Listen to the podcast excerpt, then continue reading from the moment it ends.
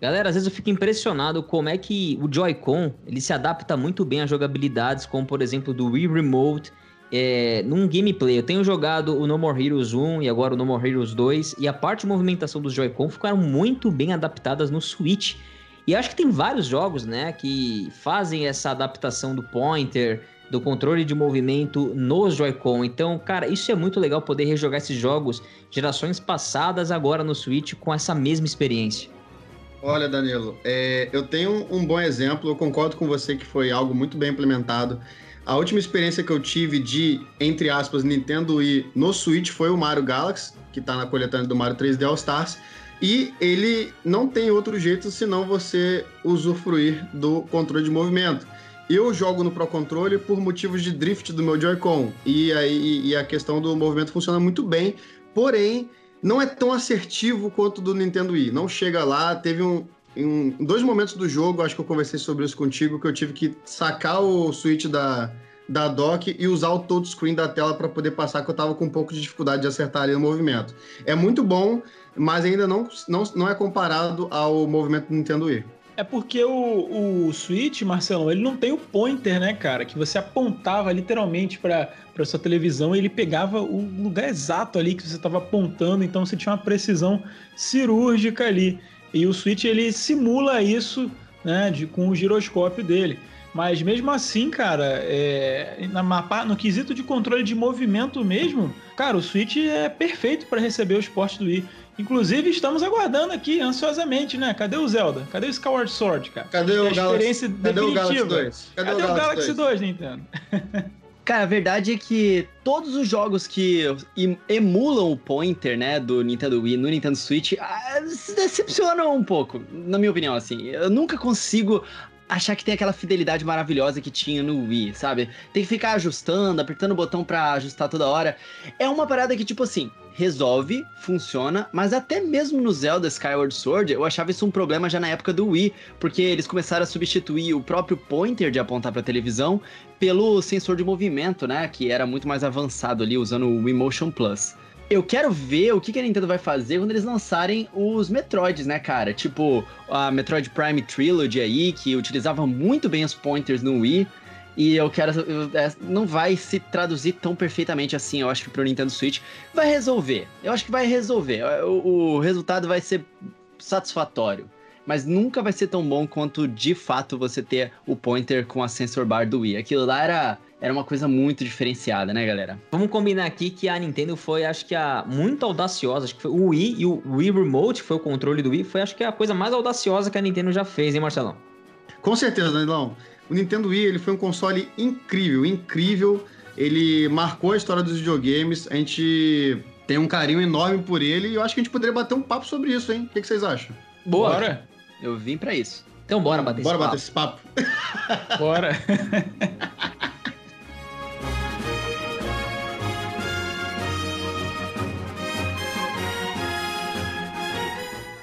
O Bate-Papo Nintendo Podcast é um oferecimento dos membros apoiadores do Clube Bate-Papo Nintendo e também das lojas parceiras aqui do canal, a Cogumelo Shop com o cupom Bate-Papo Kogu, para você ter desconto em consoles, acessórios e games. E se você está procurando algum SD card para o seu Nintendo Switch, deixo aqui um comentário fixado em todas as edições com os links direto para os que eu recomendo da Sandisk. Então bora bater esse papo.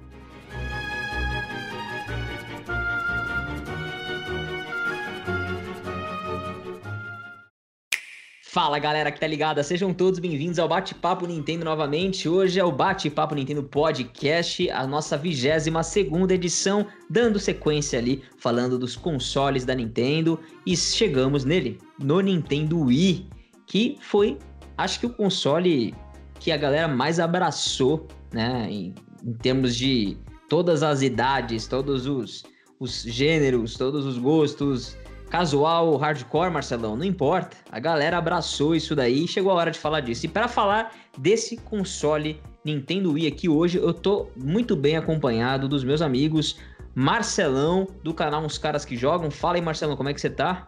Fala, galera. Aqui é o Marcelo Quintanilha do canal Uns Caras Que Jogam aí. Ui! Meu Deus. Que Caramba. isso, cara?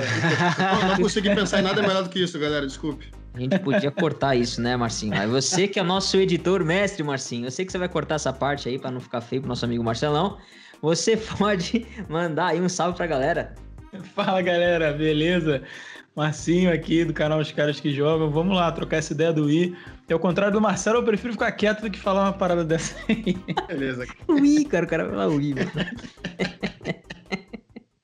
Ai, caramba, eu me diverto nesse podcast, cara. Espero que vocês também conosco. Estamos honrados de receber o querido amigo Coelho. Coelho no Japão aqui na área hoje com a gente para falar do console, que eu sei que você ama esse console, viu, Coelhão? Dá um salve aí. Olá, meus amigos. Eu sou o Coelho no Japão. Tem que ter a introdução, né? É clássica, né, galera? Mas, ó, vocês não podiam ter chamado uma pessoa melhor para poder falar de Wii, não, hein? Eu tô com duas pilhas gigantescas aqui de jogos do meu lado. Eu acho que o Wii foi o console que eu mais comprei jogos. E eu sou um ávido defensor da honra do Wii na internet, porque ele parece que deixou uma marca na cabeça das pessoas completamente errada, cara. O pessoal até hoje, 2020, acha que o Wii foi um console casual. Meu irmão, quem acha isso ficou meio, meio por fora ali do, do que o console de verdade tinha para oferecer e tá influenciado somente pelas propagandas da Nintendo na internet, cara. Porque olha, o que tem de jogo hardcore no Wii não tá no gibi. Aí, ó, finalizei até com uma rima para vocês.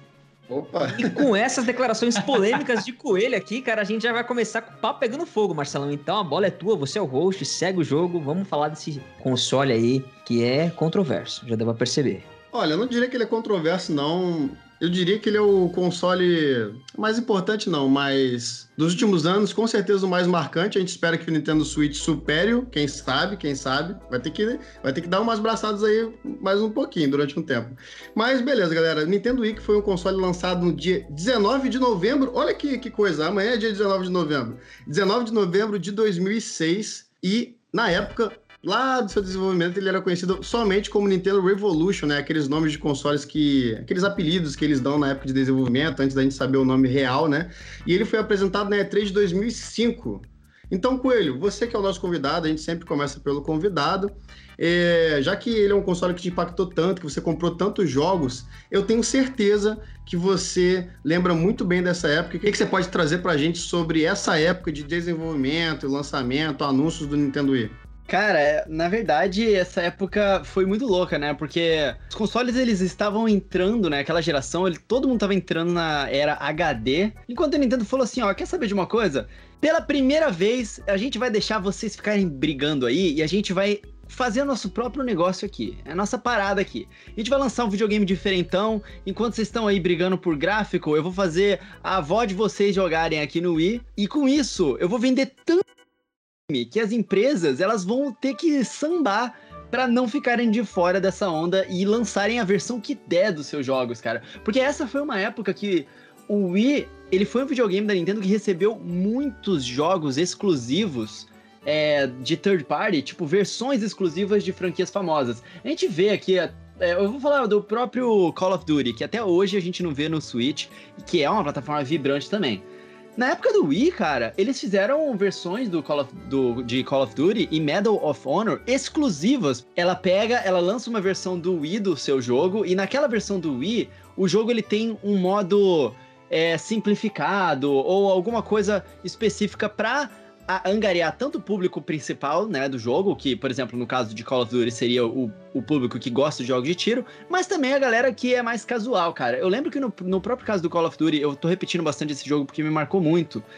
É, a gente, meu avô, ele ficou fascinado de ver eu jogando aquilo na TV, e eu pude entregar o controle na mão dele e falar, vô, joga aí, é só apontar pra tela e apertar esse botão aqui. Porque no Call of Duty ele tinha um modo é, meio on rails, cara, que você não tinha que andar com o personagem pela tela igual o Call of Duty normal. Ele ficava meio que igual um House of the Dead, sabe? Que os inimigos iam aparecendo na tela, você tinha que mirar neles e atirar.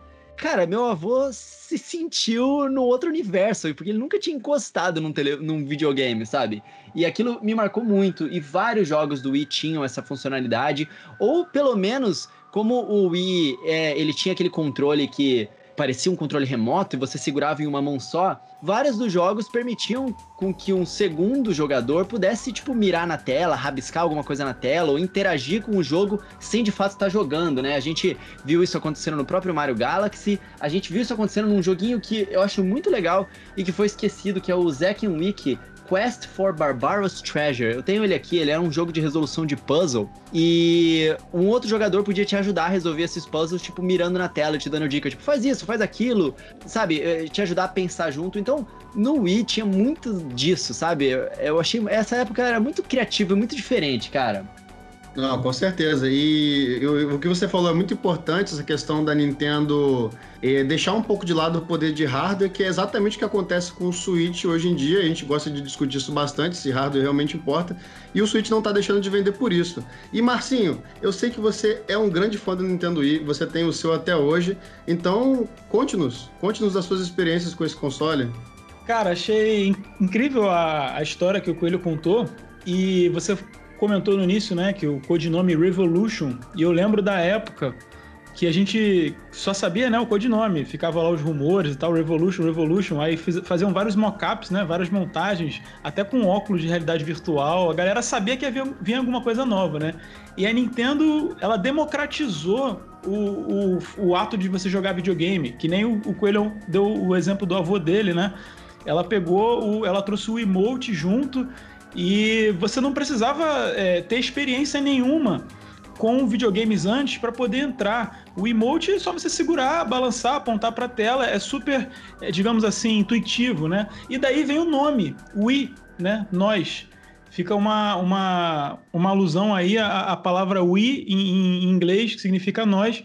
E eu lembro até das propagandas, cara. As propagandas no lançamento do console, né? Aqueles japinhas chegavam todo engravatados na, nas casas das famílias e botavam assim, e falavam assim: é, we, would, we would like to play, né? Nós é, queremos jogar, a gente quer que vocês joguem, né? E aí ele instalava o Wii na casa das pessoas, as pessoas jogavam, e aí jogava sozinho, jogava com a família, e mostrava as mães jogando, os pais, avós, é, as crianças, todo mundo junto ali. Então eu acho que, que é, isso ficou muito marcado para mim no lançamento, na época de lançamento, né? Com certeza foi o videogame assim mais democrático de todos. Eu acho que o trailer de anúncio do Wii foi a foi assim a, grande tchan, porque você via pessoas de todas as idades, né, reunidas fazendo ações simples, né, como rebater uma bola, você tá com uma raquete na mão e mostrando que você pode fazer o mesmo movimento ali do outro lado da tela. É, a parte de jogos de tiro que você aponta, então pareceu Metroid, uh, um garotinho segurando o controle como se fosse um aviãozinho e na tela o Pilot Wings ali rolando é, o aviãozinho lá rodando como se fosse seguindo a movimentação da mão dele. Então você acabou trazendo para todo mundo a ideia do tipo, cara, é, esquece tudo que você acha que sabe sobre videogame e, e vem pro Wii, porque a, a pegada é outra. É, é, como agradar todos os mundos de fato. É, sabe aquela história que é impossível agradar gregos e troianos? A Nintendo conseguiu fazer isso com o Wii. E para mim, cara, quando eu vi aquele design do Wii, para mim foi, eu, nunca tinha visto um console tão bonito na minha vida. Console branco, com aquele LED inteiro em, em azul, onde você coloca o CD, é, ele podendo ficar de pé ou deitado e numa inclina, inclinaçãozinha perfeita ali no, no, no pedestalzinho. Eu nunca vou esquecer as revistas de comparação comparando o Wii com o PlayStation 3 na época, é, colocando ali uns, umas fotos tal. E assim, cara, convenhamos, né? Pouquíssimas pessoas, inclusive hoje, querem saber de teraflop, o que, que é o que. Olha pro console, acha aquilo lindo, vê que vai rolar uma coisa legal. E aí, meu amigo, eu, eu, eu, eu fiquei sonhando com aquele console meses. Foi quando meu pai pediu para um amigo dele que estava nos Estados Unidos trazer o console para mim. E eu nunca mais vou esquecer a, a, a magia que foi ligar o Nintendo Wii, desembrulhar ele, colocar ele ali, colocar sensor bar, apontar o, o controle pra televisão e ver que aquele pointer tá indo aonde sua mão tá e você girando o braço e a mãozinha girando também, aquilo é uma experiência única que você nunca mais vai esquecer, cara. E, e Marcinho, você sabe o significado da palavra Wii? Você sabe por que, que ele é escrito desse jeito? Assim, faz alusão, né? Como eu falei, faz alusão à, à palavra nós e, e, os dois pontinhos seriam dois bonequinhos, né?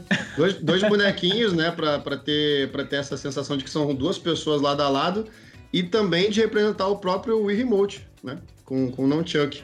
E como você falou, né, Wii, Wii em inglês, né, significa nós, né? Só que Wii em inglês é WE.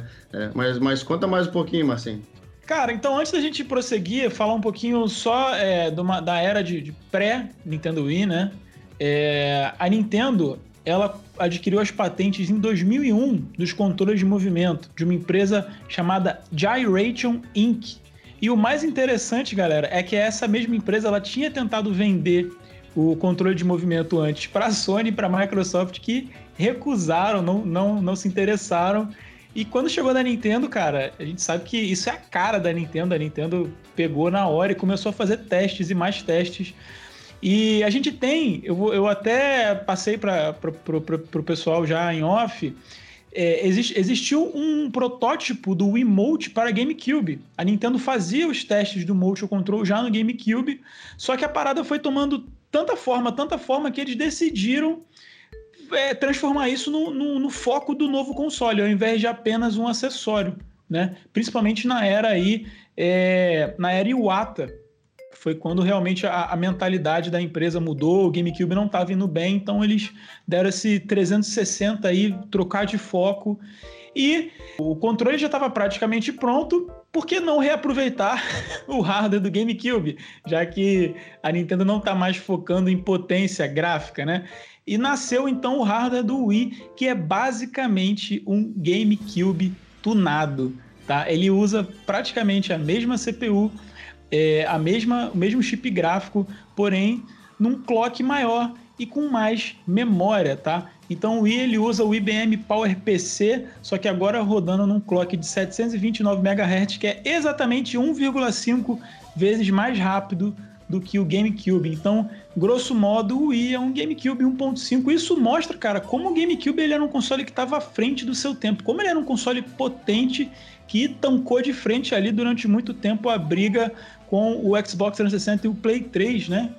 E é legal fa você falar isso porque o Wii, ele veio de uma proposta do próprio Iwata falando que eles nunca mais iam vender consoles subsidiados. Porque até o GameCube, o lançamento dele foi caro para Nintendo. A Nintendo não ganhou é, existia uma. Uh, eu não sei ainda hoje em dia se isso é uma informação correta ou precisa.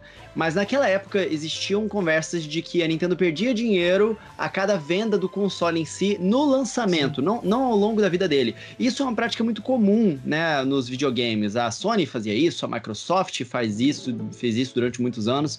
E na época do Wii, o Iwata chegou a falar que eles não iam mais vender o videogame ah, perdendo dinheiro. A partir daquele momento da Nintendo, tudo que eles fizessem ia ter lucro. E aí eles lançaram o Wii, que era um hardware muito mais barato do que a, concorrência, e eles conseguiram um sucesso absurdo, né, com isso. E, e lucrando não apenas nos jogos, mas também em cada hardware vendido. A medida de comparação, o GameCube foi lançado a 200 dólares, como o Coelho falou, foi um dos poucos consoles ali que a Nintendo estava subsidiando. E mais para frente, quando a Nintendo viu que não estava não tava saindo, ele, a Nintendo chegou a baixar para 100 dólares o Cube. Né? Enquanto que o Wii ele saiu aí a 250 dólares, a Nintendo com lucro e vendendo justamente em cima da inovação.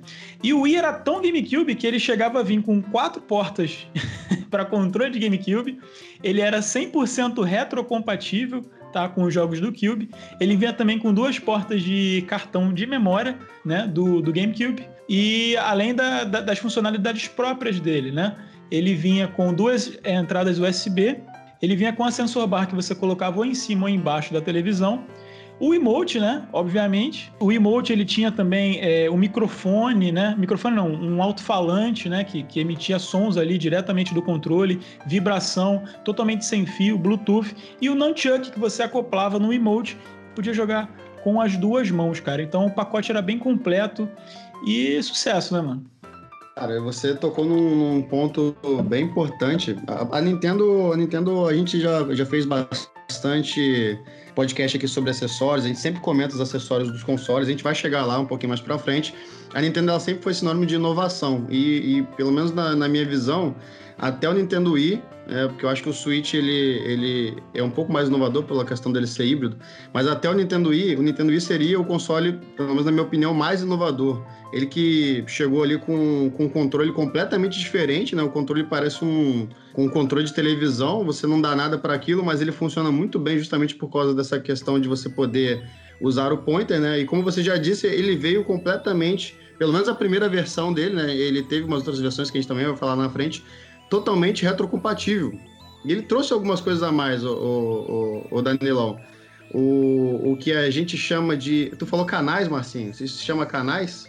É, os Wii Channels, os canais. É, cada, é, cada funcionalidade do Wii tava dentro de um canal, como se fosse um canalzinho de televisão, né, cara? Isso, Danilão, tu lembra disso, cara? Sim, parecia na verdade uma grande, um grande televisor ali interativo, né? Então você tinha o, o Forecast Channel para você ver o clima, tempo, né? O News Channel, que é, que é muito parecido com o que a gente tem hoje com o Nintendo Switch em notícias, mas aqui é mais focado para games. Lá você tinha a questão mais de notícias mais abrangentes, a Internet Channel para você poder navegar na internet, né? O Nintendo Channel, que era mais para ficar por dentro das coisas da Nintendo. É, tinha muita coisa, cara. Tinha muita coisa. Tinha, eu não sei se o Mi Channel era considerado um, um channel também, mas eu sei que tinha. Sim.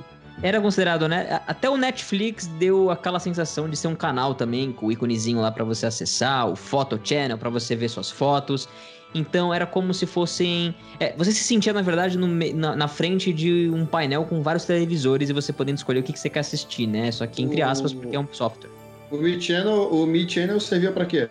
O Mi Channel foi quando, na verdade, a Nintendo introduziu a questão do, do Mi, né? Que é um, um avatar que representa a gente. Você poderia ali criar um, um personagem é, baseado numa foto sua, ele já criava mais ou menos um mizinho para você, ou você poderia desenvolver um Mi desde o início, colocando todas as características de cor da pele, cor do cabelo, os olhos, o formato da boca, do nariz, né, a cor da, da, da sua camiseta, enfim. Então, era na verdade um avatar que representava você dentro daquele console ou no universo do Nintendo Wii. E todo mundo que fosse jogar o Nintendo Wii tinha que criar esse avatar é, para poder aproveitar e se sentir representado dentro dos jogos. Senão você teria que usar um avatar já meio que pré-criado pela Nintendo para você ser um convidado, né? Então, é, o, alguns jogos como o Wii Sport, você jogava com o seu avatar. Então você via o seu bichinho ali, o seu bonequinho correndo atrás da bola, e você tinha essa sensação de que era você ali sendo representado por um. como se fosse um personagem, né? E todo mundo tinha o seu. Então era muito legal, cara. Porque é, é era um mais engraçado que o outro, e você via que tinha realmente como criar é, avatares muito parecidos com os nossos traços. É muito legal. Detalhe que são os bonequinhos que a gente usa até hoje, inclusive nas nossas thumbs aí do podcast. Toda thumb que a gente faz, a gente pede o Mi pro convidado e a gente consegue colocar ele ali para representar como se fossem as nossas personas. E todo mundo tem, né, cara? Todo mundo tem, porque a Nintendo ela foi transformando os Mis ao longo do tempo e permitindo que fosse mais fácil você criar. Então naquela época era só no Wii. Aí depois você podia criar também no 3DS. E eu lembro que na época do Wii você podia salvar o seu Mi dentro do seu controle, levar para casa dos seus amigos e transferir o seu Mi pro controle deles. Depois até hoje você aí tinha o Mi tomou lá para celular, você conseguia colocar no seu celular, você podia usar ele no Miiverse, né, na época do Wii U. E eles estão em todo canto, né? tá sendo um pouco abandonado no Switch, né, Coelhão? Ainda, eu ainda uso o meu Mi como meu avatar, inclusive você pode usar ele como sua imagem de exibição, né? Mas acho que a galera começou a adotar mais agora os próprios avatares que a Nintendo colocou no Nintendo Switch, né? Mas tá, eu acho que tá se perdendo. Ele era muito mais, talvez tivesse muito mais um motivo para você usar ele nas redes sociais quando a Nintendo trouxe depois, né, no Wii U, o Miiverse. É, passou a época, né? Passou a época dele. Isso aí é natural. Mas assim, é, a gente eu acho que pode considerar o Wii talvez como a versão definitiva do GameCube, né? Os próprios protótipos do Wii, eles foram feitos através de GameCubes. A gente tava falando um pouquinho de GameCube agora mesmo. E aí o Wii, ele meio que pegou e ele se transformou na Ultimate Final Form do GameCube, incluindo os jogos mais... Eu tô colocando algumas aspas aqui porque eu não gosto tanto desse termo, que são hardcore, né? Que era a imagem que o GameCube tinha mas se focando também muito em expandir o público dele. E eu acho que a mesma coisa aconteceu com o Switch, né, cara? O Switch, ele acabou se tornando a versão finalizada, definitiva do conceito que a Nintendo trouxe com o Wii U, né? E tudo isso, na verdade, começou lá com a Touch Generations do Nintendo DS original. Eu me lembro muito bem do, do Iwata. Se não me engano, foi até na E3 que eles apresentaram o DS. Ele falou, ele falou isso aqui, ó é o nosso novo pilar, é um terceiro pilar dentro da Nintendo. Ele ainda até mandou essa de que ele não ia substituir o Game Boy, né? Falou: não, a gente não vai substituir o Game Boy, isso aqui é um terceiro pilar pra gente. E se o DS, se os nossos planos com o DS derem certo, isso aqui vai se tornar um novo caminho pra Nintendo. Mundo. A gente atribui muito o sucesso e o, o, impacto que o Wii teve no mercado, mas isso tudo começou com o DS. Era lá no DS que a Nintendo começou a expandir o público, a trazer lá os joguinhos da Touch Generation lá como o Brain Age, né, para atrair os vovôs e as vovós e as pessoas fora do mundo gamer. Colocou as duas telas e uma caneta na mão das pessoas para que eles pudessem ter uma forma de interagir com um videogame que fosse natural, né? Que já usasse um movimento que as pessoas todos os dias já utilizam, que é mexer com uma caneta, né? Escrever. E aí isso deu tão certo que o Wii foi uma evolução do DS, né? Um, um, combo, uma mistura do DS com o GameCube. E foi o que aconteceu finalmente, né? Com o Wii também. E foi o que aconteceu finalmente com o Switch também, né? Uma, um combo misturando tudo que deu certo antes. E, bem, para fechar aqui as, as novidades, as inovações que o Wii trouxe, né? É, a gente teve, além dos canais que os colegas já citaram, a Nintendo trouxe o Virtual Console, vários jogos de consoles antigos, tá? Emulados, obviamente, mas que ficavam num, num canalzinho, cada jogo no seu canalzinho lá do Wii. Então você podia comprar é, jogos de Nintendinho, jogos de Super Nintendo, jogos de 64, até jogos de outros consoles, Mega Drive, TurboGrafx. Você tinha disponível tudo no Wii Shop Channel, uma novidade bem bacana, né?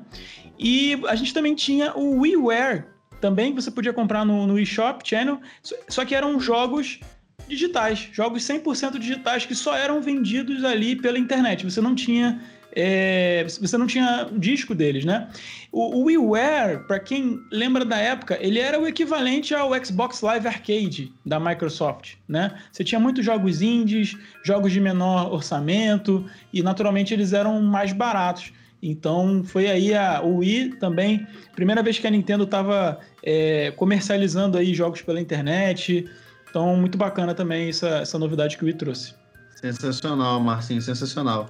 E como sempre, e eu já disse que a gente chegaria nesse ponto, nós vamos falar sobre os milhares de periféricos e acessórios que a Nintendo inventou para o Nintendo Wii. Tem algumas coisas muito bizarras, cara. Eu não sei nem por onde eu começar. É, alguém aqui teve algum acessório dos Cara, mais bizarros. Eu acho que a gente pode dizer que o Wii foi o videogame com mais acessórios inúteis da história, né? uma coisa que eu tinha aqui que eu ganhei de presente, cara, foram uma coleção de, tipo, taco de beisebol, um, um taco de golfe, é, raquete, um monte de cacareco que você ah, é, é, o, é o Kit Sports, né? Cara, é inútil aquilo. Inútil. Você encaixa no seu controle só para ele ficar mais pesado e não serve para absolutamente nada, a não ser quebrar a sua televisão ou dar uma raquetada na cabeça de alguém que tá passando do seu lado, porque o controle fica maior, né? Já fiz isso, já fiz isso. É, é óbvio, é, eu normal, acho que... Normal. Devia ser o intuito, só pode ser o intuito do... desses acessórios, cara. E vendia, vendia muito. Eu lembro que eu morei fora, né, durante a época do Wii, e todas as lojas nos Estados Unidos tinham é, esses acessórios, tipo 500 deles e de várias marcas diferentes. Algumas dos Estados Unidos, outras vindo da China, mas o que não faltava era gente comprando esses acessórios inúteis que você encaixava no controle e eles não faziam nada. Cara, eu, te, eu ganhei um kitzinho desse, vinha com espada, raquete, Nossa, espada, taco de barra. Caraca! Esse kit aí que vinha a vara de pesca também? Ou não? Esse não, esse não. A vara de pesca era outra parada. Mas é Cara, o mesmo esquema do que o Coelho falou, é só uma parada para tu encaixar o controle ali para tu ter mais ou menos uma sensação de que você tá segurando uma vara de pesca, mas assim, é só uma, um pedaço de plástico no final das contas. Aí ele tinha um anzol também, você jogava e de repente você pescava o, o a camiseta da pessoa que tá atrás de você. Como é que era? Não, era só, era só mesmo a, a estrutura. Não, sem contar aquele volantezinho do Mario Kart. Aquilo ali é uma coisa que todo mundo amava. Todo mundo amava aquele volantezinho. Eu acho que eu era a única pessoa que odiava aquilo. Eu tinha aquele volantezinho do Mario Kart, eu comprei o Mario Kart, eu tenho a caixinha aqui até hoje, que vinha, né, com o Mario Kart Wii, com aquele volantezinho, mas eu achava horrível jogar com controle de movimento, cara. Os jogos de corrida, até hoje eu acho. Eu acho que o Nossa, único jogo também. de corrida que eu amei jogar com controle de movimento foi o Need for Speed. Qual que era? Eu tenho ele aqui. Aqui, ó, Need for Speed ah, Carbon. Muito bom. Isso, esse mesmo. Eu achava muito legal porque, tipo, você utilizava o, o, o Nunchuck como se fosse pisar no acelerador do carro. Era o Nunchuck ou não, o Wii Remote. Na verdade, você podia escolher vários, é, várias formas diferentes de você controlar, né? Eles davam várias opções. E aí, à medida que você ia inclinando ele para frente, era como se você estivesse pisando no acelerador e você puxava para trás, ele ia soltando o pé do acelerador. Isso te dava um controle muito legal e te dava uma sensação legal de você controlar o carro também. Nisso eu gostava bastante. É. É, junto com o Wii Wheel, que era oficial da Nintendo, né? Vinha com o nome esquisito, né, cara? Wii Wheel. Trava-língua do caramba. Parece que, é, parece que é, nós, nós seremos, nós seremos. Precursor de quê? Precursor do Wii U, Wii Wii. É. Imagina se tivesse um Wii U, Wii Wii. Wii Wii Smith. É, na linha do, dos acessórios inúteis oficiais, a gente teve o Zapper, né? E não, que isso, inútil, que não. isso, cara? Não, mas jamais. É mas ele não tem nada, ele não tem nada, ele só tem o plástico. Não, mas, ah, não, é. mas a forma mas você pode jogar você... sem ele. Não, cara, a forma que você segurava ali, ele te dava. Primeiro que ele alinhava os dois para você segurar. E era mais fácil de você conseguir mirar dessa forma. Porque você tinha o apoio da sua mão atrás. Segundo que a disposição que os botões ficavam eram muito mais convenientes para os jogos que utilizavam ele do que você segurar o Wii Remote na, na sua mão normalmente. E o Nunchuck também. Por causa da posição ali do, do analógico. É, e, enfim, o posicionamento das coisas ali fazia sentido da, da Wii Zapper. Esse aí Mas não era é um, não. é um casco de plástico vazio ali. É, um, é, isso é. eu quis dizer, um casco de plástico vazio. Mas olha só, gente, cuidado com esse negócio de plástico vazio, que daqui a, a 10 anos a gente fala assim, ah, mas o Nintendo Labo era só um, um papelão vazio. Cuidado. É, não, mas aí, ali tinha uma engenhariazinha que no, no, no próprio Wii Zapper lá, ele tinha o, o jeito com que você encaixava o Wii Remote ali fazia sentido, o Nunchuck também, a, a, enrolar o cabo ali para não ficar aquele cabo sobrando, é. E a disposição que você segurava a mão, aquilo ali fazia sentido pro tipo de gameplay que eles estavam querendo emular. Tanto que nos jogos, como o próprio, vou falar de novo do Call of Duty, ele utilizava a Wii Zapper, e você tinha a opção dentro do jogo de, de disposição de controles é, para Wii Zapper e para você usar o, o Remote e o Nunchuck segurando cada um em uma mão ou a Wii Zapper, né? Ele tinha essas duas opções separadas porque de fato o jogo ele entendia a disposição ali, como é que ia ficar as coisas e fazia sentido. Era melhor jogar com o Zapper. Não, então de... eu vou defender o Zapper até meu. Deixa assim, você foi refutado. De fato, de fato era. Fica melhor, né? Mas sei lá, cara. Eu acho que, ah, não sei, acho que eu perco a paciência, eu prefiro jogar deitadão no ah. sofá. Igual o Koizumi quando tá. A graça de jogar Wii era você ficar deitado no sofá igual o Koizumi.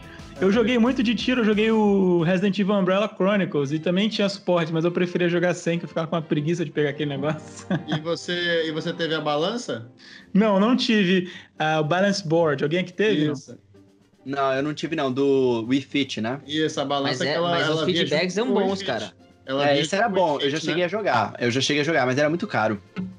Pra quem não conhece, o Wii Fit é aquele personagem que. Tem até o personagem do Smash, que é aquela mina que faz exercício, né? E aí a, a pessoa ela subia na balança e, e, e, ela simulava alguma, algumas posições.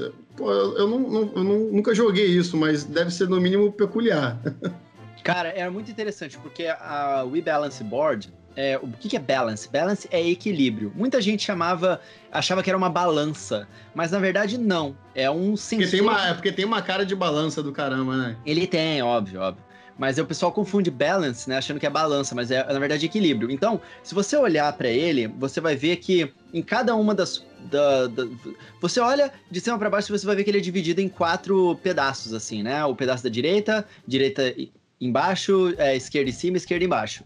E cada um daqueles ali é um sensor super preciso de pressão. Então, à medida que você estava ali em cima, se você inclinasse o seu corpo um pouco para frente, ele reconhecia isso e ele traduzia isso em movimento dentro do jogo. Por exemplo, quando você estava ali com o seu snowboard, alguma coisa assim, ele sabia muito bem aonde que o seu corpo estava inclinando. E por causa de, desses quatro sensores ali, o jogo conseguia saber também quando você estava agachando, quando você estava levantando rápido ou devagar, né? Por causa do, do diferente nível de pressão que você estava colocando e em qual pé. E, cara, eles usavam isso de uma forma muito criativa. Os minigames do Wii Fit eram super divertidos e me lembram muito os minigames do Ring Fit Adventure que eu tô jogando agora e que são muito bacanas também. Sim, e não teve só o Wii Fit, vários jogos usaram, né, o Balance Board. Eu lembro que tinha um jogo de skate que a galera falou na época. Esse que você falou também de snowboarding também tinha. E até o Cororimpa, cara, que é um jogo que eu sou muito fã, é, chegou a oferecer suporte para o Wii Balance Board. Bem bacana. Fora um monte, teve um monte de jogo fitness também. O próprio Wii Fit, ele teve, ele teve Wii Fit Plus depois.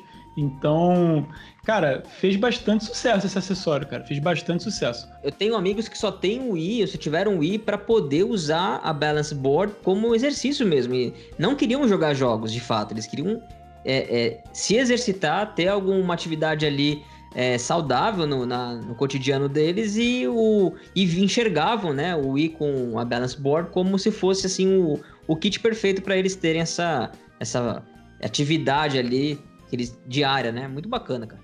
É, cara, e a, a gente não pode esquecer também de um outro acessório é, isso que o Danilo falou faz muito sentido, porque o Wii Fit foi um dos jogos mais vendidos do Wii, assim, surreal, ao redor do mundo. Mas é, no Wii, ele também tinha outros acessórios que eu tenho uma penca aqui em casa, que é o controle clássico, né? Vocês têm o controlinho clássico deles para poder Boa. jogar o Virtual Console? Não, eu não tenho porque eu usava o controle de GameCube para jogar o Virtual Console, mas o, o Classic Controller realmente boa lembrada. Ele era muito bom, cara. E tinha também o Classic Controller Pro, que ele adicionava ali atrás. É, ele adicionava dois botões de ombro, né? E ele adicionava uma pegada atrás, assim, melhor para você conseguir jogar jogos tipo Monster Hunter e tudo mais, era bastante útil. E tinha um, cara, que eu nunca me arrependi tanto de gastar dinheiro em um acessório na minha vida, que era Wii Speak. Era um tipo um microfoninho que você colocava em cima da sua televisão. Tipo, a Nintendo ela não conseguiu encontrar uma forma mais inconveniente de você utilizar a comunicação é, de chat no, no Wii. Aí eles colocaram uma parada que você tem que ficar gritando com a televisão, em vez de um headset. E aí ele funcionava com o Animal Crossing Let's Go to the City, né? Que é o Animal Crossing. Não sei se era Let's Go to the City. Um era City Folk, né? Do, do Wii. Eu acho que Let's Go to the City era a versão do nome na Europa. Enfim, a, a minha versão do, do Wii é, é todo internacional. Mas eu nunca cheguei a usar isso no Animal Crossing. Ele tinha um canal de, de televisão dentro do Wii, né? Que era o Wii Speak Channel, que você conseguia utilizar para ter chat de voz com seus amigos. Na época do Skype, imagina quantas pessoas utilizaram isso? Zero. Uma quantidade total de zero pessoas utilizaram isso. Completamente inconveniente. Mas eu quero levar isso pra frente na, no Wii U, né? Essa questão de comunicação remota, com câmera. Não, não, não vingou também, né? No, é, mas no Wii U tinha no próprio console, né, cara? Eu, eu, acho que no Wii até fazia sentido, porque tinha uma câmerazinha ali, no, no gamepad, todos os usuários tinham. Então, o, no Wii eu até cheguei a usar. Ele tinha uma coisinha legal que você podia desenhar na cara da pessoa, né? Você tá vendo ela ali na sua mão e tal. Mas no Wii era muito inconveniente e muito inútil. Fora que era uma fiarada gigantesca, que você já tinha o fio da, da sensor bar que você colocava embaixo da TV. Que era uma, já era meio inconveniente, aquele fiozinho fininho, né? E aí o, o Wii Speak tinha outro fio daquele. E aí ainda tinha o cabo HD e o cabo de força. Cara, você, se vocês precisavam ver a minha televisão na época do Wii, cara. Era uma fiarada gigantesca atrás da televisão só por causa dos acessórios do Wii se conectando a ele, sabe? Porque tudo se conectava a ele no fim das contas, né? E, e, só lembrando uma coisa, aproveitando falar em cabo, o Wii, o Wii Classic Controller, ele não ligava diretamente no console, né? Ele ligava no emote. É. Sim, sim. Então você tinha que usar, ficar com o emote e o Classic Controller do lado. E, cara, o último acessório que eu lembrei aqui também foi o Emotion Plus, que ele veio lá em 2009, que ele era um, uma caixinha, um quadradinho que você pluga debaixo do Wii para você poder aprimorar ali o controle de movimento, cara. E os jogos que eu lembro aqui que saíram para utilizar o Motion Plus foi o Wii Sports Resort, né, que é praticamente o Sports 2, e o Red Steel, cara, o Red Steel 2 também utilizava, e mais para frente o Skyward Sword usava. E aí, é, lá naquela época você tinha que comprar a caixinha, só que um tempo depois a Nintendo ela já lançou o Wii Remote Plus, e ele vinha com um aviso embaixo assim, o Motion Plus Inside, né? Que ele é do tamanho de um Wii normal, só que ele já vem com a tecnologia do Motion Plus ali dentro para você poder enfiar seu emote naquele monte de acessório inútil de plástico que a gente usava. Ah, beleza. Então, vocês estão gostando de chamar os coitados acessórios, tão, tão divertidos, tão bacanas. Mas olha só, só pra gente finalizar essa parte de acessórios, eu sei que o Marcinho tem uma história, mas seja breve, seja breve. E teve, parece que teve uma polêmica na época do Nintendo Wii com relação a um acessório Ah, sim, cara. Na verdade, eu não sei se foi bem uma polêmica, mas a Nintendo chegou a sofrer ações por causa do Wii Strap, que era que é aquela paradinha que você colocava no, na mão, né? Pra poder jogar o Wii, porque os emotes voavam. e quem aqui que nunca jogou Wii, nunca jogou com a galera, não tem, não, sempre tem aquele convidado que eh, zone o emote. É, e, e, e, tinha um site na época que eu acho que era assim. Márcia, Márcia, eu, eu acho que eu entendi essa, Pra você Essa... ver, né? Não, olha só. É, vamos, esse vamos... não foi o único caso. Tiveram outros casos, Marcelo. A minha vida inteira, sempre que alguém jogava comigo, zunia o controle. E aí, eu lembro que tinha até um site chamado We Broke My TV, que a galera postava foto de televisão quebrada, do emote e tal. E aí, a Nintendo, ela coloca, colocava em todos os jogos, né? Aquele aviso para você colocar o raio do strap. Eles melhoraram o strap você, as primeiras versões do Wii, o strap era totalmente folgado e depois eles vinham com uma, tipo uma presilha mesmo para você apertar ele bastante na sua mão, que era aquele, como é que é strap, cara? É, é a alça, né? Uma alçazinha, alça, não sei. Alça. É. E eles lançaram depois um, um, uma capa, que era o Wii Jacket. Os consoles vinham porque tava quebrando muito o emote, que a galera desunia. Então, literalmente, o Wii vinha com uma capa de silicone para evitar ser quebrado, cara. É, muito louco isso, cara. Eu, eu, eu, tinha até esquecido que as primeiras versões do Wii não tinham essa parada, né, cara? É muito louco. O Wii Motion Plus eu gostava muito, tá? Eu achava que, finalmente, quando ele chegou, eu fiquei, caraca, que incrível eu poder controlar um para um o movimento da espada lá do Wii Sports Resort, né? Que é o jogo que vinha com o Emotion Plus. Era incrível, cara. Tudo que eu queria naquela época era jogar um jogo de Star Wars com, com aquilo. Sabe, o Emotion Plus para mim era o que o Wii deveria ter sido desde o início. Foi uma evolução muito gigantesca, cara. Aí depois veio é, outro jogo lá, que é o Red Steel 2, que finalmente utilizou de forma boa o Wii Remote também, porque o primeiro fez um marketing enorme e era tudo falso. Aquela propaganda era toda mentirosa lá, né? E vários jogos utilizavam ele, sejam como obrigatórios, seja é, como uma adição para melhorar a gameplay de um jogo que não necessariamente precisava. E eu vou te falar, o Zelda Skyward Sword não teria sido possível sem os controles de movimento ali do, do Motion Plus da mesma forma. E esse jogo, na época, ele foi revolucionário, cara. A gente nunca tinha jogado um Zelda ou um jogo que utilizasse tão bem os controles de movimento como o Skyward Sword fez de forma tão criativa. Você controlar o voo de um besourinho no ar, você utilizar a sua espada para conseguir derrotar os inimigos em diferentes ângulos, você girar a sua espada com a sua própria mão para poder girar aquele olho que fica em cima da porta e ele ficar tonto e aí abrir a porta para você. Tinham muitos usos super legais do Skyward Sword e foi ele que iniciou essa trend que a partir dele a Nintendo viu que ela podia utilizar o próprio sensor de movimento como uma retícula e não precisar mais utilizar o a sensor bar. E aí, aos poucos, ela foi removendo a utilização da sensor bar nos seus jogos, até chegar na época do Wii U, onde praticamente nenhum mais utilizava. É, é legal ver como numa mesma geração, no mesmo console, assim, a gente vê a, a evolução da mesma tecnologia, né? É, e os jogos acompanhando isso. Então isso foi fenomenal. A gente. Não é a primeira vez que a Nintendo faz isso, né? Outros consoles do passado também, ela dava um memory pack ali para você colocar, ter mais memória e conseguir fazer coisas mais é, interessantes com seus jogos, né? E eu nunca vou esquecer realmente dessa sensação que o Coelho disse de você movimentar o Wii Remote no espaço, assim, segurando como se fosse uma espada, e onde você põe a mão, o link na tela também coloca a, a mão ali, sobe a espada e consegue fazer o mesmo desenho. E isso você consegue, inclusive, no, no próprio você consegue ter mais precisão, inclusive, para resolver puzzles, cara. Isso foi fenomenal. E não é à toa que o Link precisou virar destro, né? Nesse jogo. É, com certeza. Mas sabe um jogo que a Nintendo não utilizou o Emotion Plus porque ele ainda não tinha, mas parece que eles fizeram bruxaria para conseguir funcionar tão bem? Foi o próprio Metroid Prime 3 Corruption. Cara, aquele jogo era super legal. Primeiro que a primeira cena dele era Samus dentro da nave e você utilizava a sua mão, né, para controlar a mão dela no painel da nave. Aquilo ali já explodia algumas mentes, tá? E depois cada movimentação que ela fazia, seja para você puxar o chicote para remover o, escudo dos inimigos, ou para você resolver o puzzlezinho, né, que você tinha que resolver para abrir algumas portas e tudo mais, funcionava muito melhor é, com aquele sensor de movimento capadinho do Wii muito melhor do que em vários jogos que utilizavam sensor de movimento. E eu acho que era porque a Nintendo ela combinava o sensor de movimento com a retícula na tela, sem que você soubesse, porque não aparecia retícula na tela em diversos momentos que você utilizava isso. E eu acho que com essa inteligência eles conseguiam fazer o movimento ficar bem fluido.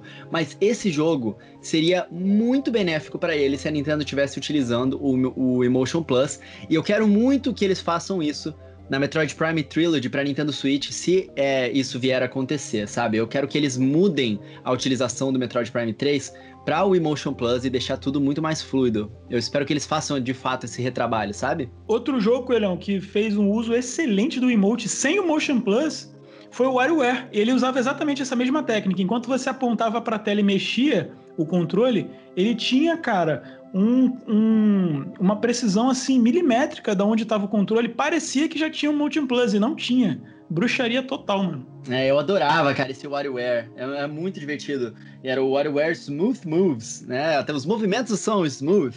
Realmente, eles cumpriram, cara. Era muito divertido jogar esse jogo. E o outro jogo do Wario que saiu pra Wii também, que era muito bom, era o Wario Land Shake It. Ah, cara, o Wii tem uma quantidade tão gigantesca de jogos. A gente falou poucos dos jogos deles, cara. Mas tem uma quantidade tão gigantesca de jogos criativos e diferentes que dá um podcast inteirinho também sobre isso. Meus amigos, e o Nintendo Wii, ele teve três versões, me corrijam se eu estiver errado, mas teve a primeira versão, que a gente já, já citou, que tinha retrocompatibilidade, tinha várias portinhas lá, coisas com coisas relacionadas ao GameCube. Depois ele teve uma versão chamada Wii Family Edition, que foi uma versão mais barata, ela foi menos custosa para Nintendo porque ela não tinha todos esses ela não tinha o, ela não tinha as portas do GameCube. É, ela não ela tinha não funcionalidade, tinha... ela não tinha as funcionalidades do GameCube. Isso. E depois nós tivemos E ela também, o... desculpa, Marcelo, ela não tinha as portas do GameCube e ela também não tinha o stand, então ela, ela vendia ele horizontal, isso é bem legal isso, de fazer. Isso, tá certo, verdade.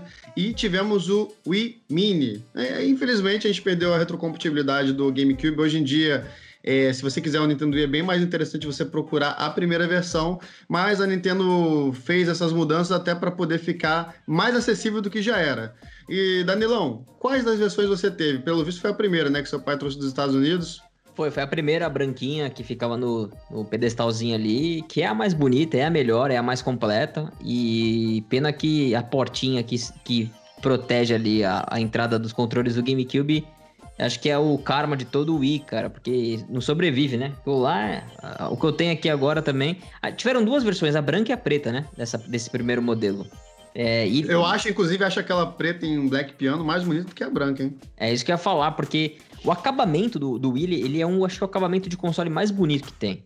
O PlayStation 4, depois quando lançou, colocou um Black Piano também na metade do console, mas eu nunca mais vi um console Black Piano assim tão lindo, cara. Aí eu acho que era uma peça realmente para decorar, sabe? Uma peça que não era grande, era pequena e ele vinha para decorar. Agora, o dos, de todos que você citou, Marcelão, o Wii Mini eu achava feio pra caramba, cara. Vermelhão lá cara, com... que isso, cara? Eu gosto ah, de vermelho, eu acho legal, cara. mas a cara, tampinha abria, parecia um... Foi o, foi o que eu menos vi, cara. Eu não vi ninguém Parecia uma vitrolinha antiga. Sabe aquelas vitrolinhas da Disney, Coelho? Que é. você põe uns skins pra ouvir? É, é a mesma coisa, cara. Feio pra caramba. Mano. A única coisa bonita é o controle vermelho também, piano muito top.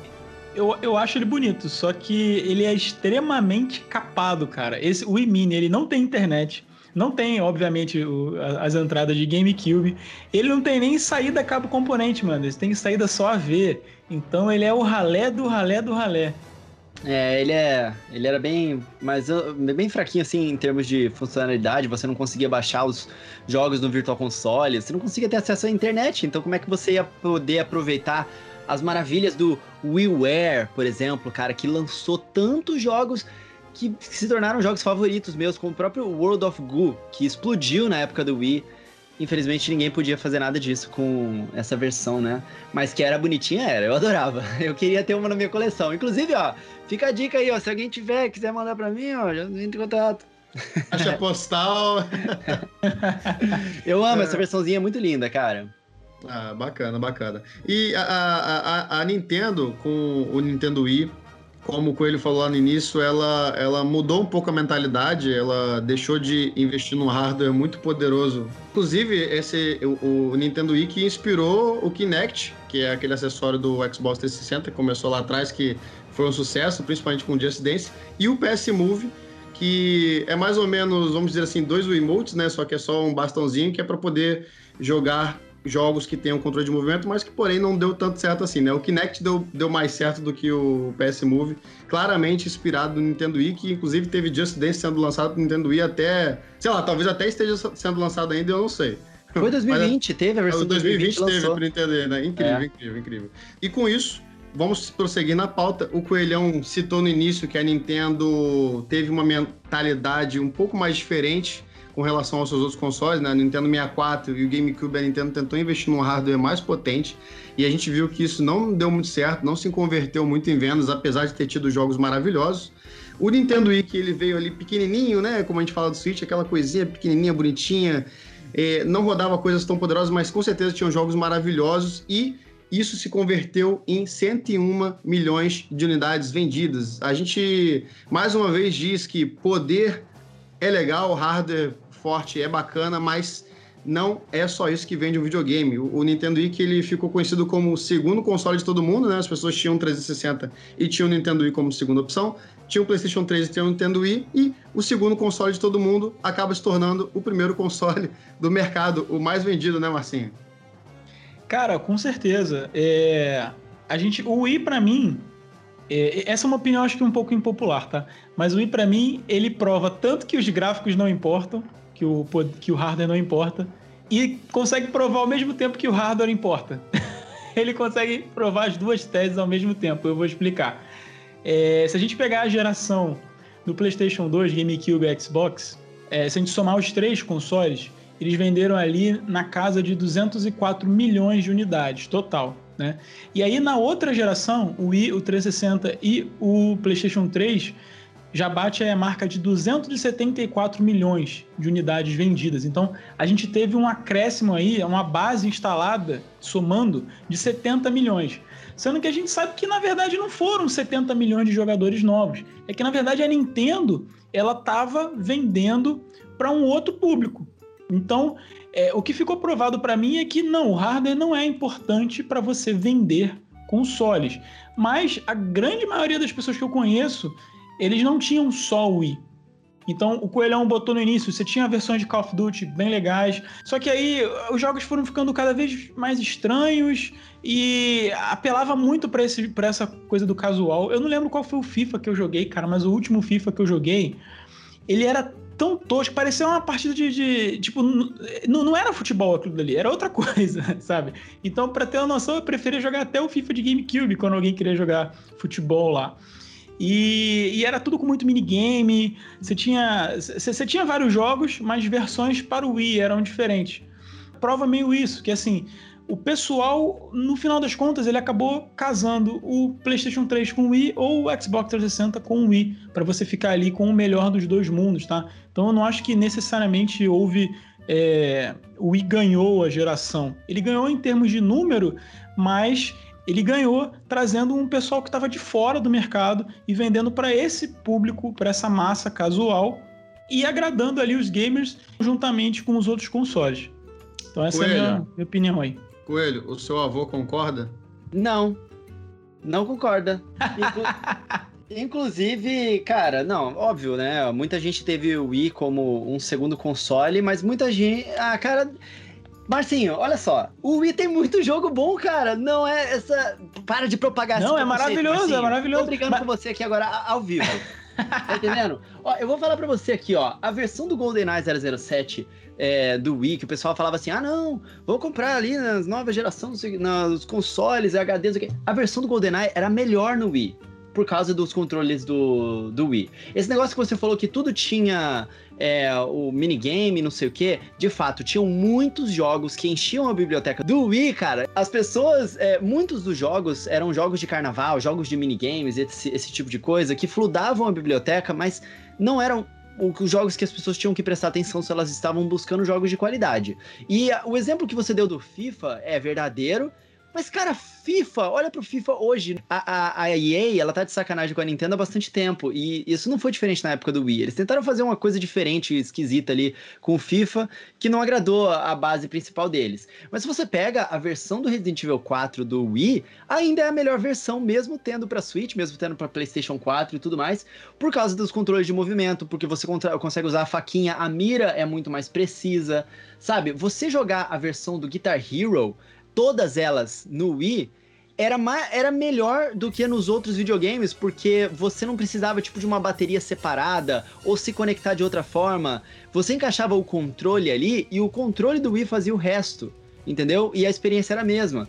Então, e sem contar que o Wii teve RPGs que foram muito memoráveis e outros consoles não tiveram, cara. Você pode ver ali o Xenoblade Chronicles, que hoje tá fazendo sucesso, ele veio de Wii. Todo mundo no telinha que tá jogando agora e chorando com o jogo lá, ó, a galera hardcore que buscava os jogos bons no Wii, toda já, já estavam jogando lá. Tinha naquela mesma época o The Last Story, que foi um jogaço de RPG, o Pandora's Tower, enfim, cara, é, tem um monte de jogo, cara, que no, no Wii, que depois a gente comenta, que não não, não são representados por essa frase de que tudo era muito minigame, tudo era muita coisa. Cara, como a base instalada do Wii era muito vasta e muito cheio de pessoas que não tinham muita é, conexão com videogames, eu acho que esses jogos se sobressaíam nas prateleiras. E aí o Wii ficou com essa imagem, cara.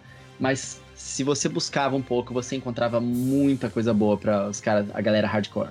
Não, da... tinha muito jogo maravilhoso. O que eu quis dizer foi que, assim, da met... o que eu senti, Coelhão, da metade para frente, é que o nintendista, ele ficou um pouco de fora. Então, assim, vou dar um exemplo. Só vai. Você tinha o Dead, Dead Space. Você tinha o Dead Space 1 e 2 nos outros consoles, e no Wii você tinha o Dead Space Extraction, que era um, um, excelente jogo, mas não era o Dead Space dos outros consoles, entendeu? E isso foi se replicando com vários jogos ganhando essas versões diferentes, eu, eu acho que isso pesou muito pro final da geração. E aí ah, o pessoal tá, ficou, sem, ficou sem o GTA, ficou sem o Mass Effect, ficou sem o Fallout. É. Esse tipo de jogo no final da geração foi pesando mais. Sabe? É, eu entendo o que você tá dizendo. Tipo, eu, quando você falou, eu tava pensando, por exemplo, ah, Dragon Ball Budokai kite. Era super legal em todas as plataformas, mas no Wii era mais legal por causa dos controles de movimento. Só que eu sinto isso que você disse, por exemplo, uma das minhas franquias favoritas é o SSX, que é aquele jogo de snowboard. Em todas as plataformas tinha lá o SSX 3, que era incrível. E no Wii tinha o SX Blur, que era super legal também, eu gostava.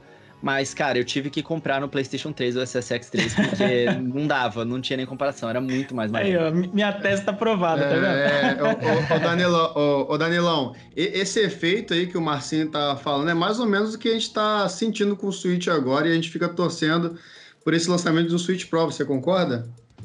Concordo, eu acho que o Wii sofreu muito com essa questão da popularidade. Quando algo se torna extremamente popular, por pessoas que não são como quando, quando uma grande parcela de consumidores daquilo não é do não veio do ramo, né? Então são pessoas novas tendo contato com videogame depois de muito tempo ou pela primeira vez, enfim, essas pessoas não têm o mesmo critério é, ou mesmo senso crítico para a qualidade de games. Eu acho que o Wii sofreu sim com isso. Eu, quando tive que escolher meu console na era do Wii, eu, eu, eu, tinha duas escolhas, ou Wii ou PlayStation 3, porque eram, eram as minhas opções, eu não considerava Xbox.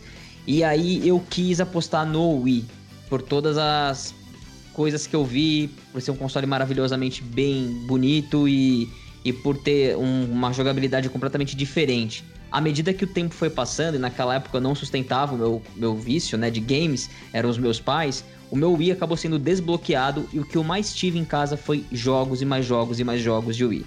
É, a cada 15 dias, meus pais, meu pai passava na, em alguma é, loja lá na 25 de março aqui em São Paulo, né, nessas galerias e comprava CDs piratas de jogo. Então, o meu, a, minha infância com o Wii, né, que se é que era infância naquela época, era já um, um menino mais quase virando jovenzinho ali, né?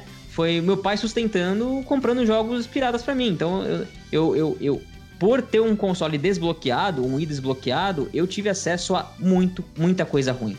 A muito jogo ruim. E isso foi me deixando triste, me deixando chateado, me deixando. Não, ah, eu, mas, mas, Danilão, rapidinho. Até, se a gente abrir a eShop ou a PSN ou a própria, própria loja lá da Microsoft, cara, tem muito jogo ruim mesmo. Porque assim, ficou mais fácil da, da galera é, é, ficou mais fácil de se fazer jogo, sabe? Eu é sei disso. É, mas a, a, a, a, verdade é que hoje a eShop do, do Switch tá cheia de coisa ruim, ruim pra caramba, né? Só que, tipo, eu hoje, como consumidor que tenho o meu console ali bloqueado, que compro, que pesquiso, que sou mais inteirado do assunto, eu, eu escolho o que eu quero consumir. Na época, eu não tive escolha, entendeu? Chegava meio que aleatoriamente os jogos para mim. Então eu. Chegava coisa boa, eventualmente, e chegava coisa ruim. Então eu fui pegando um pouco de é, tristeza com isso. Até porque eu tava começando a viver uma fase da minha vida ali gamer que eu tava vindo de PC. Ou seja, eu jogava muito jogo de estratégia, jogava muito jogo de RPG, né? Diablo, essas coisas no, no, meu, no meu PC. E aí, de repente, eu tava indo pro console que era inferior em termos gráficos que meu PC. E meus amigos todos com PlayStation 3, com Xbox, jogando jogos que é, deram sequência naquela satisfação gamer deles. E eu não tive isso com o Wii. Eu gostei muito de jogar as franquias da Nintendo, né? Skyward Sword, alguns jogos como o Super Mario e tal, mas eu não consegui engatar. E eu acho que o principal motivo de eu não ter conseguido engatar nos jogos da. Mesmo nos jogos da Nintendo, cara, na época, foi por causa da questão gráfica. Eu acho que o Wii foi um console que me decepcionou muito tecnicamente e graficamente. Eu sei que muitos vão me odiar, né, que estão vendo esse cast por tudo isso que eu estou dizendo, mas eu não me importo, porque é, foi a minha experiência. E enquanto o Coelho teve uma experiência maravilhosa, eu tive uma experiência ruim com o Wii. Então, eu, talvez eu tenha ficado mais quieto nesse podcast, porque realmente eu estava aguardando para o final, para o quase final, né? Dizer que me diverti, joguei muito, foi um console que o meu pai, depois de anos e anos tentando jogar alguma coisa comigo, conseguiu sentar e jogar, me chamava para jogar, uniu minha família em termos de uma, uma atividade que a gente tinha em casa, mas eu, como gamer, não estava sendo é, satisfeito ali, entendeu? Como uma como, como diversão é, de um cara que já consumia videogame por anos e anos e anos. Então, é, esse, esse é o, a, a minha experiência, a minha realidade, que eu acho que é bem diferente de vocês, que tiveram o console já como essa pegada de sendo um console secundário ou que entenderam a proposta do console e souberam selecionar, né? Ou não tiveram um console desbloqueado recebendo jogos a roda aí, de tudo quanto é tipo de qualidade e desenvolvedora. É, Danilão, não, tudo bem. A gente te ama mesmo com o seu gosto ruim, cara. Não sei.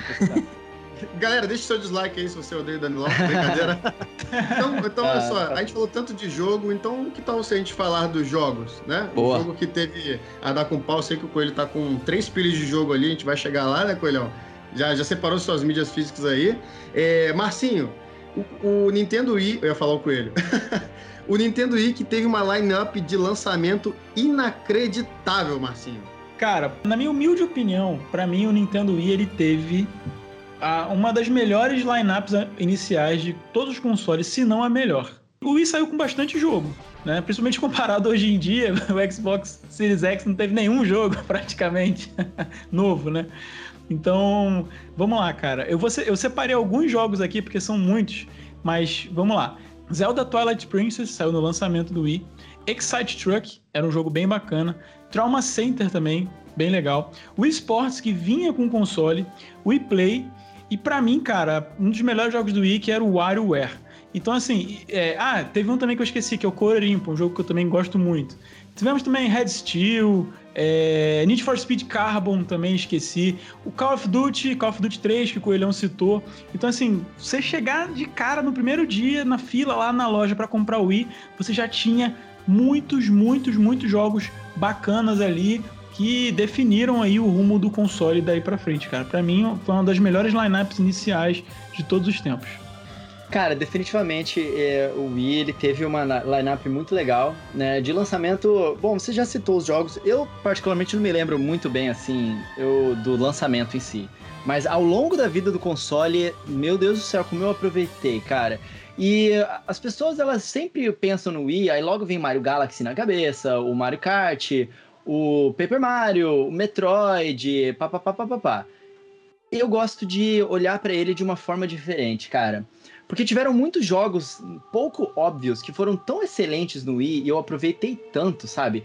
Um deles eu gosto de falar bastante é o Mad World, que o Wii ele era visto como um videogame maravilhoso, muito... maravilhoso com ele. Não é? Maravilhoso, cara. Totalmente era... diferentão, cara. Cara, o Wii era visto como um videogame super family friendly e esse jogo chegou e deu um chutão na porta com um visual completamente original, muito, cara, muito maneiro, sabe? O jogo ele era totalmente preto e branco assim, mas feito em line art, né? Onde, por exemplo, um poste, ele não é cinza, ele é branco por dentro, mas com a linhazinha por fora. Só que muito bem feito, ele tinha umas texturas e uma coisa bem um... Ah, cara, eu acho difícil descrever sem assim, a pessoa preto olhar. Branco, menos o sangue, né? menos o sangue, é aí que tá. A cor aí que Nintendo jogo não é jogo para criança, não é. É, meu irmão, e era violento esse jogo, hein? Cara, você tinha. Primeiro que você tinha uma motosserra na sua mão ali, né? Que você conseguia enfiar na cabeça dos seus inimigos. Você, você, o, o, objetivo do seu jogo era pegar os seus inimigos e combar eles de uma forma mais violenta possível. Então, você pegava eles, tacava eles numa parede de espinhos, aí arrancava o poste do chão, enfiava na cabeça dele, depois cortava ele no meio com a motosserra. E assim você conseguia fazer um combo. E, cara, é, parece só violência gratuita, mas como o visual ele era estilizado, ficava muito maneiro, cara. Você vê você pintando o cenário do jogo com a, a cor vermelha à medida que você ia fazendo o que os americanos falam de combos over the top, né? Que são aqueles combos exagerados, meio. Quem joga No More Heroes consegue entender o que, que é, tipo, essa coisa exagerada, né? E satisfatório, porque você ouvia o som tipo da motosserra, se não me engano, ou outros efeitos sonoros saindo diretamente de dentro do, do seu controle, né? Por causa do speakerzinho que ele tinha ali. E a, a, música do jogo era fenomenal. Esse jogo era muito divertido, cara. Entre vários outros jogos, cara, como por exemplo o NBA Jam, que foi uma coisa que retornou do Super Nintendo. Eu amava aquele jogo no Super Nintendo. E eu pude unir meus irmãos de novo para poder curtir pra caramba no Wii, a versão do, do NBA Jam. O Okami, que saiu do PlayStation 2 e veio pra Wii na sua forma definitiva, na minha opinião, porque você conseguia utilizar os controles do Wii para poder pintar diretamente na tela, coisa que você não conseguia no, no PlayStation 2, né? Você tinha muito que usar bom, os analógicos. E o Kami estava em casa no Wii, cara, porque é, ele é inspirado em Zelda, né, cara? E é maravilhoso, japonês e tudo mais. Aí a Nintendo retornou também com o Sin and Punishment, o Star Successor, que veio da época do Nintendo 64 em uma versão super legal, poucas pessoas jogaram, e que é um jogo da Nintendo excelente, muito bom. Eu tenho a mídia físicazinha dele, debulhei esse jogo no meu, no meu Wii. Cara, outro jogo maravilhoso que também veio do PlayStation 2 e migrou para Nintendo foi o Muramasa, né? Tinha uma outra versão que eu esquecia é, o nome dela no PlayStation 2. Nossa, muito bom esse jogo, cara. É muito bom, muito bom, cara. O Muramasa, ele tem uma jogabilidade incrível, uma arte maravilhosa que infelizmente eu não vi ela em HD. Eu queria muito esse jogo em HD. Uma refazerem hoje para hoje em dia, sabe, no Switch. Esse jogo é muito incrível. Ele é tipo um action é, plataformer assim eu não sei se ele é plataforma, mas você controla uns ninjazinhos com katanas, diferentes katanas têm diferentes habilidades, e você vai combando os inimigos na tela com visuais todos desenhados à mão e animados de uma forma linda, tipo Ori, sabe? É muito bonito esse jogo. E eu amava muito a versão do Wii de The Godfather, cara. Isso é um outro jogo menos óbvio, que era muito divertido. Esse era, tipo... era o é, mesmo é legal. Do... É tipo GTA, mano. Não, é o mesmo Godfather que tinha no Xbox, do primeirão, do PlayStation 2. Só que ele, é, ele ganhou um subtítulo no Wii chamado Black Hand Edition. Era muito legal esse jogo no Wii, porque ele, ele era, era, tipo bom, um GTA, bom. né? E você meio que é, cada um dos controles na sua mão, né, o nunchuck e o emote, ele podia ser utilizado para uma das suas mãos socarem. Então, se você socava com a mão direita, ele socava com a mão direita. Se socava com a mão esquerda, socava com a mão esquerda. E aí, tipo, se você chegava perto de um, de um inimigo e segurasse os dois gatilhos de trás de cada um dos controles, era como se você estivesse pegando o cara pelo pescoço. Aí você podia utilizar as suas duas mãos e jogá-las pro lado para é, arrastar o cara pro lado. Se tivesse uma parede do lado, você conseguia bater a cabeça dele na parede. E se você empurrasse ele para frente e soltasse os dois botões, era como se você estivesse empurrando o cara para frente e soltando ele mesmo, e aí você podia jogar ele tipo do prédio ou jogar ele no chão. Era muito legal jogar esse jogo no Wii, cara. E entre vários outros, né? O Tatsunoko vs Capcom, o Resident Evil 4 que eu citei, o The Conduit, que era um jogo que as pessoas se confundiam quando estava passando na televisão, achando que era um jogo de Xbox, porque ele utilizava uma série de técnicas que não eram nativas do hardware do Wii, como o normal mapping, principalmente o normal mapping, né? Os caras fizeram isso na mão para poder rolar no, é, no Wii, e o jogo ficou muito bonito. E, cara, um que é o meu xodó, que é o Final Fantasy Crystal Chronicles The Crystal Bearers, que é um RPG ele era um RPG, né? Hoje em dia até é, voltou na versão remasterizada para essa geração, só que essa versão aqui é muito mais uma aventura é, de ação naquele mundo. E era muito legal jogar esse jogo no Wii. Ah, cara, tinha tanto jogo bom que as pessoas não conhecem, que eu, eu fico achando uma pena, sabe? Danilão, você que se decepcionou com o Nintendo Wii, o que, que você jogou que você gostou? Cara, eu joguei de tudo que se possa imaginar na minha vida no Wii. Tudo. Muita coisa. Mas eu acabei adotando o Nintendo Wii, assim, mais como um console party. Então eu jogava é, os jogos mais party com a minha família, assim, né? Então, o Wii Sports acho que foi o jogo que eu mais joguei. Não tem como falar, né? Joguei mais de uma vez o, o, o Twilight Princess, o próprio Skyward Sword, porque é, eram jogos realmente que eu. É minha franquia favorita, né? Então não tinha como. Eu, eu me, não me, jogar e não me maravilhar com, com os jogos fantásticos, né? Fantástico. Eu joguei muito Rock Band, cara. Eu não lembro se era o 2 ou 3 ou os dois. Eu tive muito Rock Band, eu jogava. Eu gostava do, do Rock Band, cara. Eu, eu, eu acho que eu gostava mais do, do, que do próprio Guitar Hero, que a galera era. Não sei se era mais famoso, enfim. Mas eu gostava do, do Rock Band. É, e teve alguns jogos que eu tentei jogar, mas não consegui na época, e que depois eu fui rejogar com mais tranquilidade na, até no próprio Switch, cara. Um deles é o Okami. Que eu, cara, eu não sei se é porque eu, o começo do Okami é muito maçante, parte do tutorial, e você vai jogando, depois né, as missões não são tão claras assim, e, e tem que ler muito, e eu não tinha muita paciência na época, mas eu, eu sentia que aquele jogo era muito bacana, sabe? Tipo, eu, mesmo, mesmo perdido no que eu tinha que fazer ali. E eu acabei meio que dropando depois e eu voltei e corrigi esse erro. Então, realmente, cara, o, o, eu gostava muito mais dos jogos de esporte, assim, sabe? De você jogar um, um golfe. Uh, o, tinha o, o, Tiger Woods, que era de golfe, assim, eu gostava muito. Então, eu, eu, eu, acho, eu acabei gostando do, de, no Wii mais dos jogos party e de esportes do que dos jogos da própria Nintendo, sabe? Eu lembro que o Mario Galaxy eu joguei um pouquinho, dropei. O Mario Galaxy 2 também joguei um pouquinho, parei. Eu não conseguia me prender nos jogos mais da Nintendo porque eu tava muito mais feliz jogando jogos de esporte com a minha família, sabe? Hum. Foi isso que hum. aconteceu comigo. Entendi. O, o, que eu mais joguei no Nintendo Wii, cara, eu não tive Nintendo Wii, mas eu tive um amigo que tinha. então eu frequentei bastante a casa dele nessa época. Eu joguei muito Super Smash Bros, cara, o Brawl. Inclusive que tinha o, o modo história sensacional, que para mim é melhor do que esse que fizeram no Nintendo Switch. Como é que era o nome o, do, da campanha, Marcinho? Subspace Emissary. Isso, cara, era muito legal, cara, era muito legal. Tem um, até o nome é maneiro, cara, até o nome é maneiro. Eu joguei muito Super Smash Bros. Brawl. Teve o Pokémon, Pokémon Battle Revolution, né? Nintendo sempre trazendo um Pokémon aí. Ô, Marcelo, é, vamos dizer assim, de das... roubar meus jogos, cara. Eu ia falar esses dois. Você ia falar Pokémon Revolution, você nem liga pra Pokémon, cara. Eu ia falar, mano. Pokémon, ah, beleza. Pokémon lindão que você pode conectar com o Nintendo DS, mas o jogo era muito da hora. Esse Pokémon eu não tive, cara. Por incrível que pareça. É, é, era a época que a Nintendo lançava esses jogos, vamos dizer assim, que são jogos da série Stadium, né? Que são aquele meu formato, porque a gente chegou num ponto que o, o, o, jogo que era de Pokémon portátil foi pro console e a batalha dele ficou igual ao, ao da série Stadium, né? Então não tem mais necessidade desse tipo de jogo, basicamente. Mas era muito bom, era muito bom, era muito legal ter essa. Sabe o que eu acho que faltou para mim, cara, na real?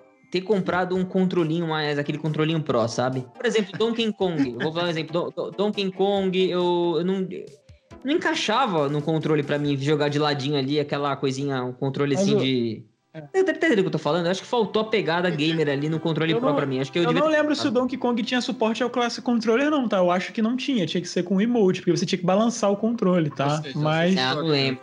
O Marcelão citou o Smash Bros. Brown, acho que vale a gente ressaltar que foi o primeiro Smash que teve gente de fora participando, né? O Snake e o Sonic, isso acho que marcou demais, assim. E outros jogos que eu separei, além dos que a gente já foi citado, o Coelhão já citou também o Tatsunoko vs Capcom, que é exclusivo do, do, do, do, Wii, isso é bem bacana, é um jogo de luta que não foi para os concorrentes, né? E é um jogo de luta muito maneiro, muito cara. bom. Tatsunoko vs Capcom Ultimate All Stars. Nossa, eu joguei muito esse jogo, sério muito mesmo. Muito bom. Mas o que, cara? O WarioWare eu já citei para mim, ele dá um banho em qualquer Mario Party do Wii, pelo menos. o WarioWare é, é porque é ele é muito bom. preciso, né, cara? Ele é muito preciso no. no, no e ele é muito divertido. E aquela coisa frenética de microgames, de você ter que executar uma ação em 2, 3 segundos, isso é, isso é uma coisa bem legal. Fire Emblem Radiant Dawn, uma continuação do Fire Emblem de GameCube, muito bacana para os fãs. Ele é, ele é meio diferente, assim, a história é quebrada em parte você vai jogando com vários personagens diferentes, faz várias rotas diferentes, no final todo mundo se encontra e você monta o seu time, né? Cororimpa, eu falei aqui, um do... cara, Cororimpa para mim é um dos jogos mais relax, mais é, comfort games do, do Wii e, da história, um dos melhores. Você vai guiando uma bolinha de good, mano, por um tabuleiro até o final. Eu amava esse jogo, eu amo até hoje. Você Parece pode jogar em co-op. Parece é muito maneiro. realmente. É muito legal. E você pode jogar em co-op, cara. É, Mario Kart Wii também, joguei demais. Eu adorava Mario Kart Wii porque você podia mudar os itens. Você, tinha mais customização para você mudar as regras do jogo. Gostava demais. E, cara, Kirby's Epic Yarn, para mim, é o melhor jogo de todos do Kirby. Eu sou apaixonado, fiz 100% daquele jogo. Falar em Epic, tem aquele do Mickey também. Mickey Epic alguma coisa, né? Epic Mickey também, bem lembrado. Epic Mickey. Esse também. foi um sucesso bom também na época, né? Sucessaço. Teve também o Super Paper Mario, a gente não pode deixar de citar. Teve Animal Crossing também pro Nintendo Wii. E, como a gente já falou anteriormente, o Nintendo Wii tinha o Virtual Console, então a gente também tinha vários jogos de outras plataformas. Eram todos os jogos, o, o, o Marcinho? Do, do que não, tinha disponível não. no Virtual Console? Não, eram, eram só os principais, jogos. né? Os principais que tinham, né? É, não eram todos os jogos, mas tinha uma biblioteca bem bacana, por questão de licenciamento e tal, mas muitos jogos da Nintendo bons ali. É, eu joguei o Zelda, joguei o Mario 64 de novo. É muito bom, cara. A verdade, Coelho, Marcinho e Marcelo, é que naquela época eu não tinha maturidade para apreciar os jogos do jeito que eles foram concebidos para serem apreciados. Cara, o Danilo, ele, Danilo entrou em depressão nesse podcast, cara. ele, tá, ele tá reflexivo, ele tá assim, meu Deus. Não, cara, mas sabe por quê, Marcelo? Porque hoje eu olho, hoje eu olho para trás e eu percebo quanta Você coisa eu não coisas. aproveitei no Wii, cara. E como comecei o cast falando do No More Heroes, tô engolindo os jogos maravilhosos e, e, o, e o 3D All Stars trazendo o Galaxy de novo para mim, dando um tapa na minha cara, sabe? Do tipo, caramba, por que, que eu não quis jogar isso até o final naquela época? Então, a verdade é que o Wii ele foi fantástico e maravilhosamente é, é, bem abraçado pela comunidade e trouxe pérolas, cara, que eu que eu negligenciei. Então, acho que muita gente passou por isso também, sabe? Então, acho que é legal ver esses jogos voltando pro Switch e eu tô com o meu Wii aqui e cada e esse podcast tá me dando vontade de voltar e jogar esses jogos. Todo podcast o Danilo fica bota uma penca de jogo na lista, né, Danilo? É, a minha lista só aumenta. Mas eu, vou, eu, vou, eu vou falar que eu compartilho do seu sentimento aqui pra gente finalizar. É, eu também não tive Nintendo Wii, cara. Quando eu joguei o Mario Galaxy no Nintendo Switch, eu fiquei maravilhado. Ele não perde nada pro Mario Odyssey, cara. Eu já tô assim, meu Deus, Nintendo, por favor, pelo menos anuncie o Mario Galaxy 2, porque eu quero ter uma data de que eu vou poder jogar isso no Nintendo Switch, porque deve ser muito bom, cara. Quer dizer, é muito bom. O próprio Metroid Prime 3 também, que a gente fica já há um tempo aí rumorizando de que talvez a Nintendo traga um, um Metroid Prime Trilogy pro Nintendo Switch. Então, assim, teve muito jogo bom e a gente tá tendo a oportunidade de jogar alguns deles aí no Nintendo Switch.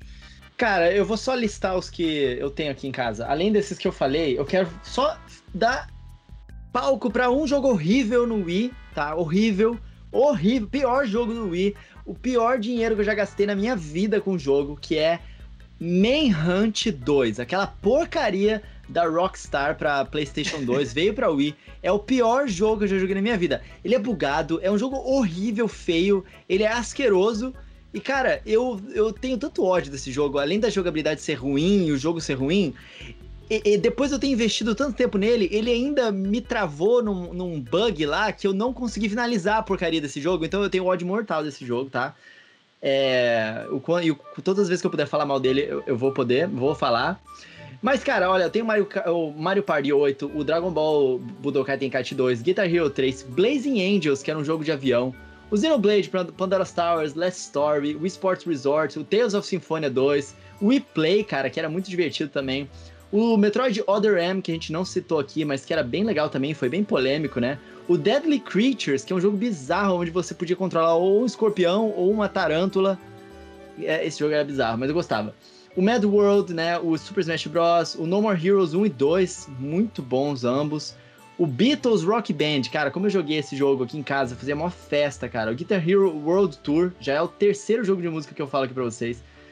Não, eu vou ficar até amanhã se eu terminar de citar todos aqui, cara. Mas definitivamente a biblioteca do Wii tem muita coisa boa para todos os gostos. É só a pessoa saber onde buscar, cara.